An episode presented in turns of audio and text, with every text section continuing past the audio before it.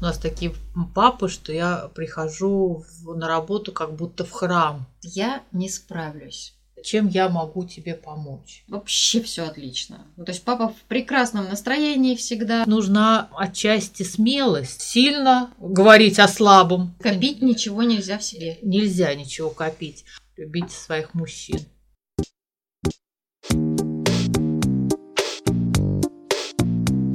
Какая разница? Подкаст благотворительного фонда Downside Up, в котором люди с синдромом Дауна и близкие делятся честными историями своей жизни и о том, что их волнует, а эксперты рассказывают, как можно сделать жизнь людей с особенностями лучше.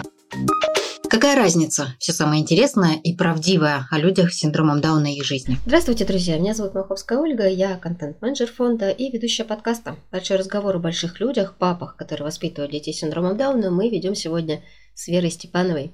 Вера – сотрудник психологической службы фонда Downside Up, психолог, человек, который помогает справиться с непростыми переживаниями как мамам, так и папам, да, в общем-то, и всем членам семьи. Но сегодня поговорим о папах, о поддержке, вообще поговорим о мужчинах и женщинах и разницу между ними, есть ли она, в чем она заключается. Вера проводит индивидуальные консультации и часто встречается с папами на группах детско-родительского взаимодействия, где собираются и мужчины, и женщины, которые совсем недавно стали родителями ребенка с синдромом Дауна. Вера, что вообще можно сказать о наших папах? Вот вы с ними довольно часто встречаетесь. Какие они? Я вспоминаю слова одного нашего педагога, долго проработала в Downside Up. Она говорила, что у нас такие папы, что я прихожу в, на работу как будто в храм. Вот такие прекрасные мужчины вокруг. Я почему-то запомнила вот это ощущение. Они, знаете, как просто есть. Вот они есть, и уже это является очень большой поддержкой для и мам, и э, нас, как сотрудников, что мы видим, что мы работаем, в общем-то, с большим смыслом.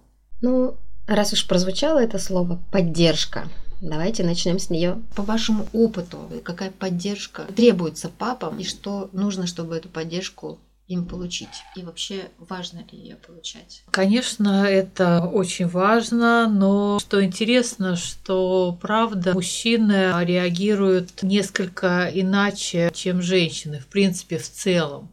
И, наверное, это понятно, потому что иначе бы не было этой разницы между мужчинами и женщинами. Мы были все одинаковые, такого какого-то среднего пола. Мы ощущаем, что есть разница между переживаниями мужскими и переживаниями женскими. Но чувствительность, она у людей в принципе универсальна. То есть мы не можем говорить, что мужчины чувствуют по-другому как-то в отличие от женщин. То есть мы чувствуем одинаково, но справляться, перерабатывать эти ощущения. Каждый старается, видимо, по-своему. Ну, или у каждого получается по-своему, да? Когда мы собираем родителей а, маленьких детей, только что родившихся у нас в центре, и а, как раз обсуждаем вот эти вот моменты поддержки, принятия, проживания вот этой вот э, непростой ситуации. И действительно, мужчины, во-первых, они склонны организовывать тоже свои маленькие мужские компании для того, чтобы обсуждать свои какие-то чувства, ощущения. Вот такая прямо ситуация у меня э, перед глазами стоит, когда вот эм, шла группа, групповое обсуждение, было много пап, и они молчали только слушали мап, которые делились эм, ощущениями, переживаниями. И потом был перерыв. Большинство пап вышло подышать воздухом, там покурить и так далее. И у них уже там организовалась э, своя группа, и они действительно вдруг э, начали делиться именно своими ощущениями, своими переживаниями. И это было так очень ну, ярко выглядело, что в группе с женщинами они скорее сдерживали свои переживания. Вот. А в своей группе, такой чисто мужской, начали смело говорить э, о том, что тоже чувствуют. Исходя из э, интервью, которое я проводила, я понимаю, что женщинам действительно проще делиться чувствами. Мужчины обычно говорят, я, не знаю, справился, все, Точка. А, ну, смотрите, тут мы э, сталкиваемся с тем, что никакой мужчина не хочет чувствовать себя слабым. А делиться чувствами в нашей культуре и, в принципе, действительно, ну, мужской, да, такой позиции, это значит проявлять вот какую-то женскую такую часть, уязвимость, находить слова. Конечно, в этом смысле мужчина э, теряет свою вот эту вот мужскую позицию, что я хочу быть сильным, я хочу защищать свою женщину, я хочу о ней заботиться, поддерживать, а получается, что я, э, ну, как бы официально, условно говоря, прошу а, меня поддержать. И эта позиция не свойственна, она как бы не, не совсем естественна а, муж, мужской, да, вот такой части, но в то же время она возможна а, тоже, когда мужчина чувствует себя действительно сильным. То есть нужна отчасти смелость поговорить там с другом, найти собеседника, равного тебе. Не тот, который, условно говоря, будет жалеть, вот, а тот, который поймет, поддержит, скажет, что это, ну, как бы сильно говорить о слабом, тут э, интересный момент, э, что с чем именно а, делиться, потому что, конечно, когда есть внутри э, напряжение, когда есть что-то, какой-то вот такой болезненный источник внутри, который не имеет выхода, это не очень хорошая ситуация. Вот. Но как вот этот источник внутреннего напряжения переработать, чтобы это было скажем так, психическое переживание, а не физическое, потому что мы знаем, что если напряжение остается в теле, это э, те же психосоматические заболевания, внезапное там э, напряжение, э, там сердечное и так далее, и так далее. Копить это, ничего нельзя в себе. Нельзя ничего копить.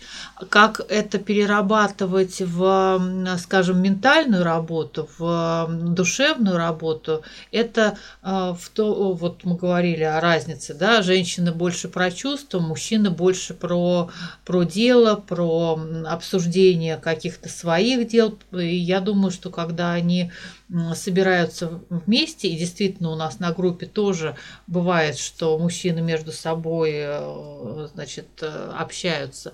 Они общаются, конечно, по своим интересам каким-то, обсуждают э, какие-то свои мужские вещи, свои дела, планы, как они справляются, и это тоже хорошая поддержка. Проговаривать, что волнует человека, всегда хорошо, независимо от того, на какую тему, о чем, да, о глубинных каких-то чувствах, переживаниях, или это о каких-то насущных делах, которые тоже успешно человек справляется. Конечно, мы все, в общем-то, избегаем таких а, травмирующих разговоров, вот, а женщинам это свойственно. Вот мы любим и вот это пообсуждать. И это нас не травмирует, а наоборот говорит о том, что вот мы там вместе как-то вот это все обсуждаем. Но с другой стороны, когда мужчина чувствует э, свою востребованность вот в этой чувственной части, он может тоже идти на а, диалог с женщиной. И вот тоже интересно, у нас был момент, когда мы опять же собирали одну из групп и э, сказали, что мы были бы рады, если бы пришли побольше пап. И э, папы это прочитали, и их было на этой группе больше. И они пришли и говорили, поддерживали. То есть, в общем-то, мужчину тоже надо как бы вдохновлять на а, помощь и поддержку. Самому себе. И женщине. Угу. Сейчас больше пап стало приходить на группы? Больше. Более того, у нас уже есть группа детско-родительского взаимодействия по субботам. Почему мы ее сделали по субботам? Чтобы была возможность именно папам принимать участие в общении с ребенком, быть вместе вот в одном пространстве. И у нас очень много на, э, на этой группе песочной, субботней. Ну, я бы сказала, даже больше 50% семей приходят с, с папами. Оба родителя э, принимают участие в активностях с ребенком.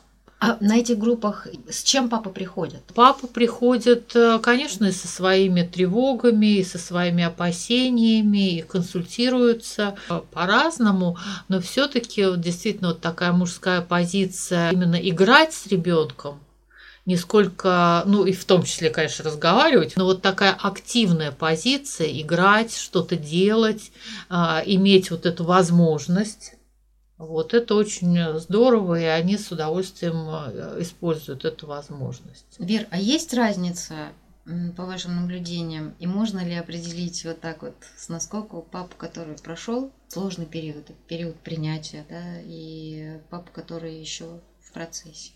Они отличаются друг от друга?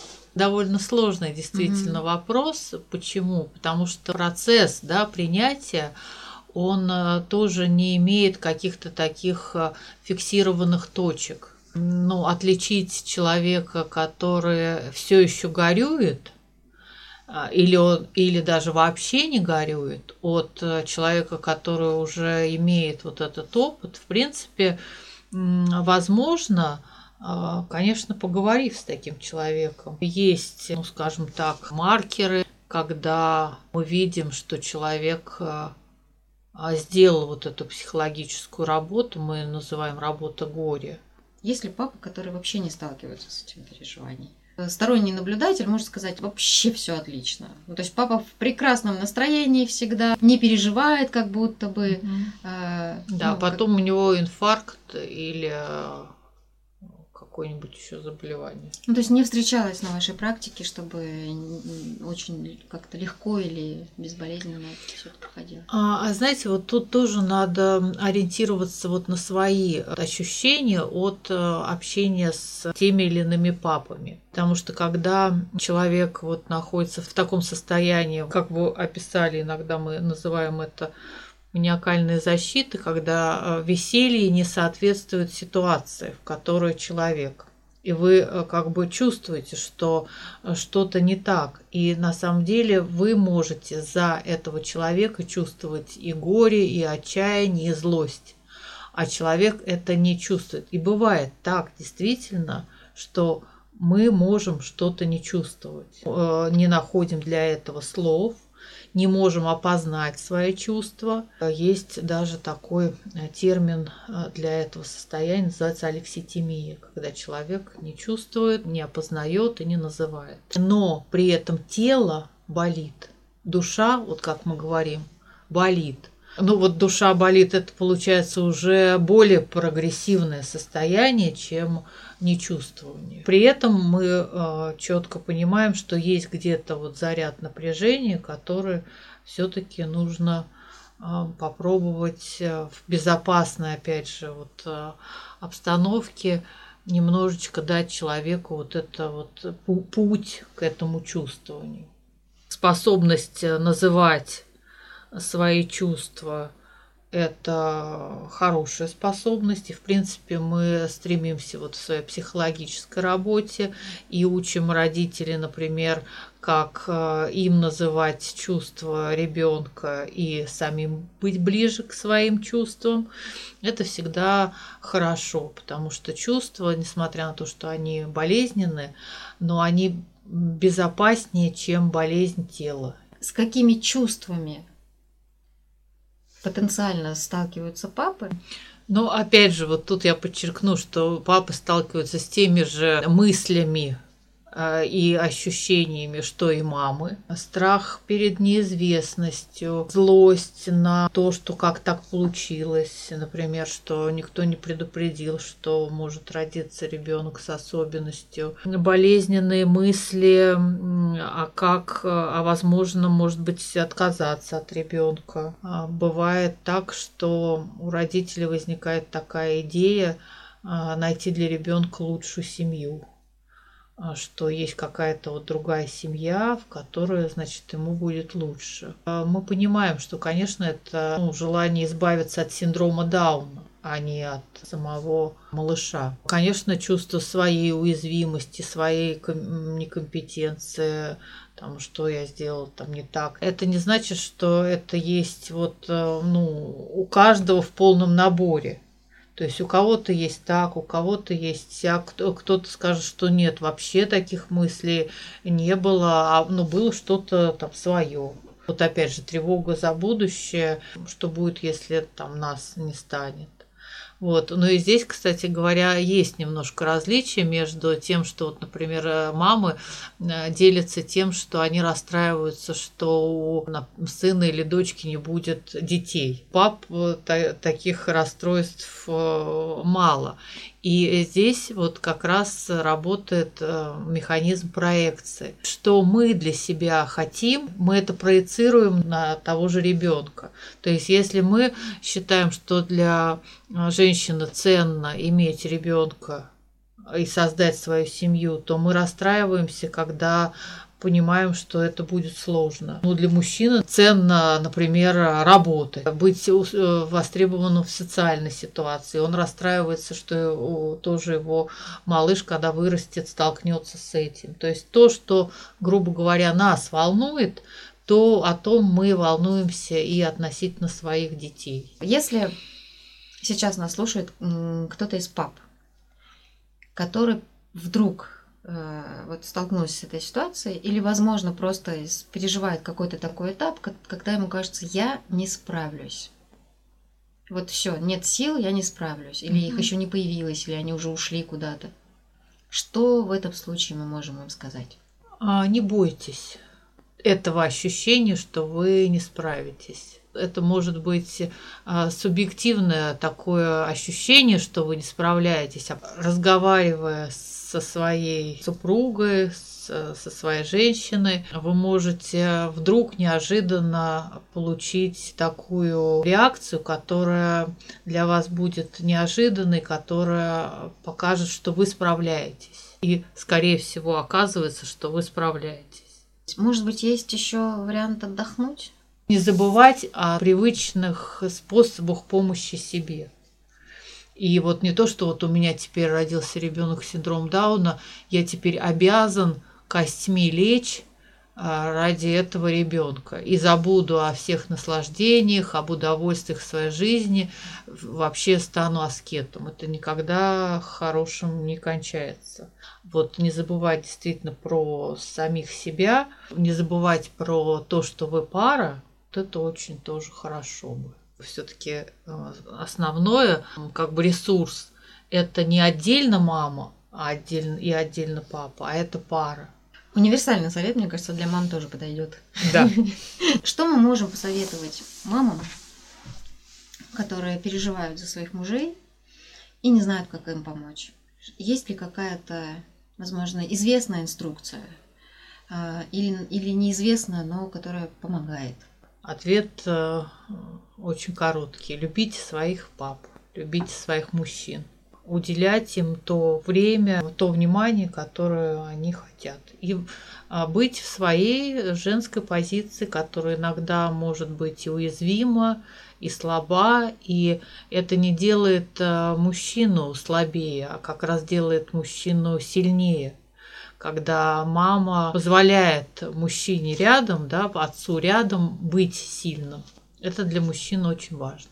Каждая пара, ведь она же не приходит вот в эту точку внезапно, когда вдруг что-то случается, и люди не знают э, друг дружку, не знают, как они реагируют на стресс.